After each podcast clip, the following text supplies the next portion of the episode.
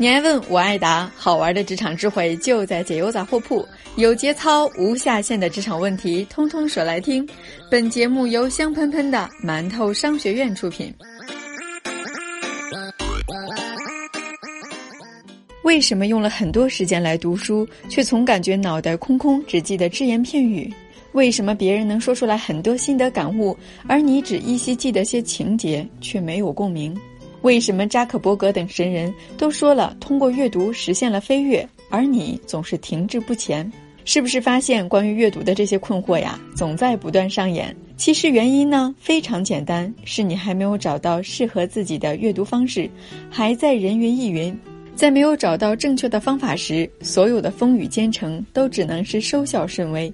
今天，思维导图管理师、职业化工具研究与训练专家滕小曼老师将跟大家继续聊聊关于阅读的那些事儿，如何通过精读实现高质量的输入。当然啦，关于阅读的方法呢，其实有很多，我们只为你提供真的可能会帮到你的那一款。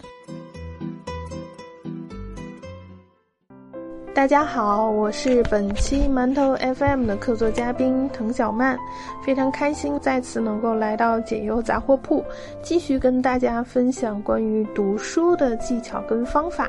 上一次来跟大家讲过了速读，让我们来回顾一下速读有哪些方法呢？第一，要抓住重点；第二，有两个设定。同时设定读书的目的和读书期限，然后给了大家三个读书方法：逆算速读法、二程读书法。探照灯式读书法，看到了一些朋友们给我们这一期放送的留言。速读其实不太会影响到大家对于内容的理解，速读只是这个时代对于人们去获取跟筛选信息的一个必然要求。我今天在来录制的过程中，在地铁上也看了一本书，那本书给自己的设定是三个小时就可以看完，所以大家不用担心从理解层面上会造。成困扰。今天是要给大家带来精读书的部分，依然贡献给大家五个方法和两个工具。好的，开始我们今天正式的讲解喽。精读，精读的根本在于朗读，所以请你放声的去读书。精读，顾名思义，不外乎是仔细品味书中的内容，认认真真的去阅读。当然，这也可以说是读书的根本吧。精读的技能有很多，比如朗读，而它是精读中我个人认为最不可缺少的部分。要真正理解书中的内容，哪里停顿，怎么去把握声调，是十分重要的。因为字词的意思也是在你去读的过程中而被你感受得到，无论是发音如何。还是听那个读的人的语调跟停顿位置，便能立刻判定那个人是否真正能够理解了内容，还是并没有理解意思。如果只是在念文字的话，也能够去判断。所以，你可以在精读的时候选择用放声朗读的方式，这样子通过朗读掌握的知识跟智慧，也会让你终身受益哦。二零一五年，市面上有一本书叫做《褚时健传》。这本书是周叶女士对于褚时健先生进行了大量的访谈，整理资料集成。这本书的历史性、故事性都非常的耐人寻味。而我在读这本书的时候，是运用的朗读的方式，给自己呈现了非常多的画面感，在头脑中去构建和想象。当然，这也是。我在去读这本书的时候，融入了自己的情绪，是从一九六零一直到现在，去看一看这位传奇性的老先生他的一生是如何度过的。而这个朗读、声调、停顿和语气，让我在读过的文字里去寻找到自己的灵魂跟他的共鸣。所以。精读中的朗读，其实也是自己跟作者最直接有效的一种对话方式。我们在第一次讲到用思维导图来读书的时候，我曾经说过，有一些书其实作者写的很好，主题不错，结构也很清晰，但是翻译的会有问题。这里会再次的谈到翻译，比如我觉得极致的精读就是翻译。翻译可以说是最极致的精读。我读过几本书，也深感精读的要求之高。当然，没有特别的机会，谁也不会去翻译一整本书。不过，你可以在放声朗读原著中的某一个部分，你觉得精彩的、华章的部分，试图去翻译它，用英文翻译中文。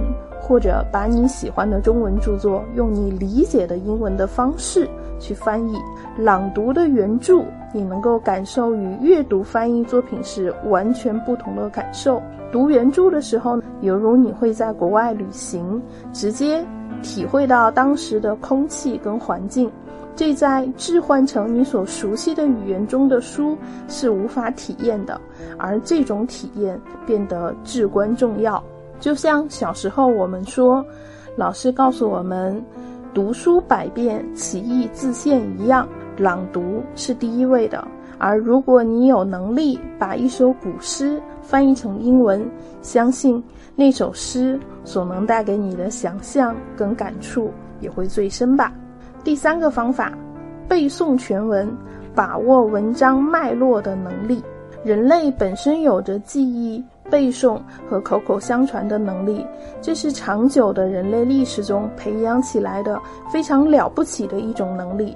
然而，现今的时代，人们似乎已经习惯了将信息存储在大脑以外的地方。换句话说，我们其实在日常生活中已经不太动自己的脑子了。进而，随着电脑的出现，很多的信息都不再需要。而我们习惯了用复制粘贴处理信息，而这时如何去背诵它，就会变得尤为重要。在背诵，把握全文的脉络，在背诵跟朗读中去理解，跟作者产生共鸣。当然，跟背诵有关的一个能力是抄写。我遇到自己喜欢的文字的时候，会用抄写的方式来加深对它的理解。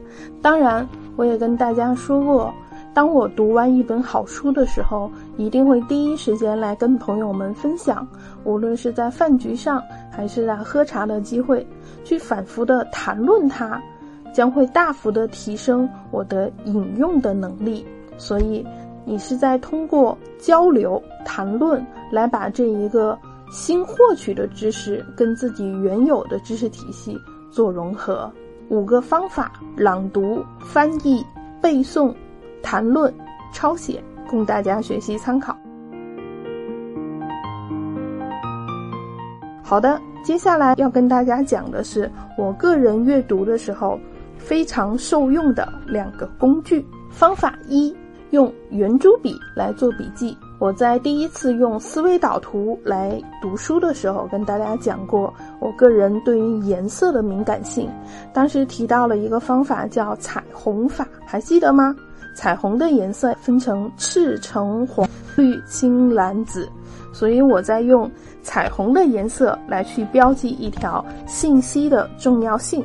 在读书的这个环节里，你除了可以用荧光铅去标记信息的重要性之外，也可以用不同颜色的圆珠笔来标记它。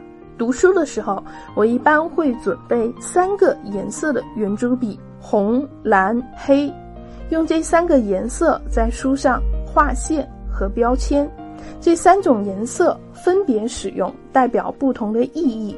首先，红色。无论是谁看到红色，都会觉得是最重要的，对吗？这个跟彩虹法是相通的。所以，当你读书时觉得这个部分特别重要的话，你可以画上红线就行了。接下来是蓝色，蓝色是比较重要的部分。最后是黑色，黑色是我个人觉得最棒的地方，它就是在你觉得有意思、能够发散、引起联想部分，请你用圈的形式。标记出来，而这一个被你标记为黑色的圈圈的地方，就是你的主观感受，它跟这本书的理论构成、思考框架是否重要没有关系。只要你单纯的觉得这部分很有意思、很好玩，画上圈就可以了。其实，在实际应用较之本质的部分，反而是那些无关紧要地方画的圈来的也更为有趣。这个应用的范围也更大，甚至可以在读小说里都可以用到。如果你觉得有趣，就用黑色画出圈，以后你跟别人聊天的时候就能够作为谈资了。我之前也有一些学员有问过，有人可能没有胆量在书上画线或者是画圈，其实大可不必，学以致用。这个用也是你对于书中信息获取，你获取的越多，也是对这本书的尊重跟崇拜。当你使用圆珠笔方式来读书的时候，最重要强调一点就是黑色的部分。当你使用黑色的圆珠笔，是因为你身体的内部发现有趣的事物，进而被调动起了兴奋感。无法驱动你那根神经的阅读，一定是无趣的。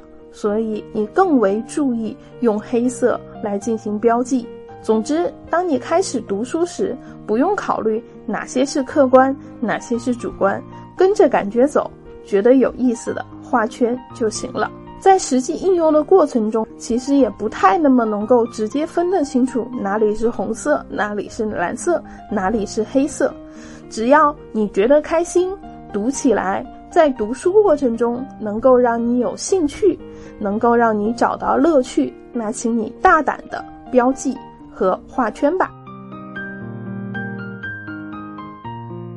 第二个方法，三段引用法，运用三段引用法，将喜欢的内容变成自己的知识。读书时，挑出你最喜欢的三个篇幅，无论是一行、两行，甚至是一段、两段。段落的选取其实没有那么精准，你可以在别人谈论的时候写散文、写日记、写文章、写博客，把你选出来这三段来进行引用。这一个方法可以让你把书中的文章全然的变成是自己的知识。当然，这一个部分也可以构筑成读书笔记。它的乐趣在于不是单纯的找到关键词，而是有意识的寻找。自己想要引用的内容，由此可以达到更强力量的训练自己速读的能力，当然也可以更强的去训练自己输出写文章的能力。找到喜欢的段落，还需要去做一些简单的标记，可以去写写看自己为什么喜欢这段文字，它让你想到了什么。这一个步骤意味着你可以去理清自己跟该作品的关系。记下自己为什么喜欢这段文字，也就完成了这一系列的过程。所以，让我们来做以下三个步骤：第一，选择三段想要引用的内容；第二，将它们重新进行理解跟排序；第三，消化三段的内容，使之形成自己想要的东西来进行输出。如此才算是读完一本书。五个方法，两个工具。我是如何读书精读的这个篇章，就为大家讲解到这里。希望你们喜欢哦。我是滕小曼，我们下期再见。精读可以理解为精致的阅读，不急躁，不浮夸，深潜入作者的思绪心智中来深入的体验。引用李笑来老师的一句话。能随便翻翻的书，你为什么要去读它呢？好啦，今天的节目就到这里，欢迎在微信搜索“馒头商学院”获取更多有趣、有料、有干货的职场内容。我是糖糖，咱们下期再见。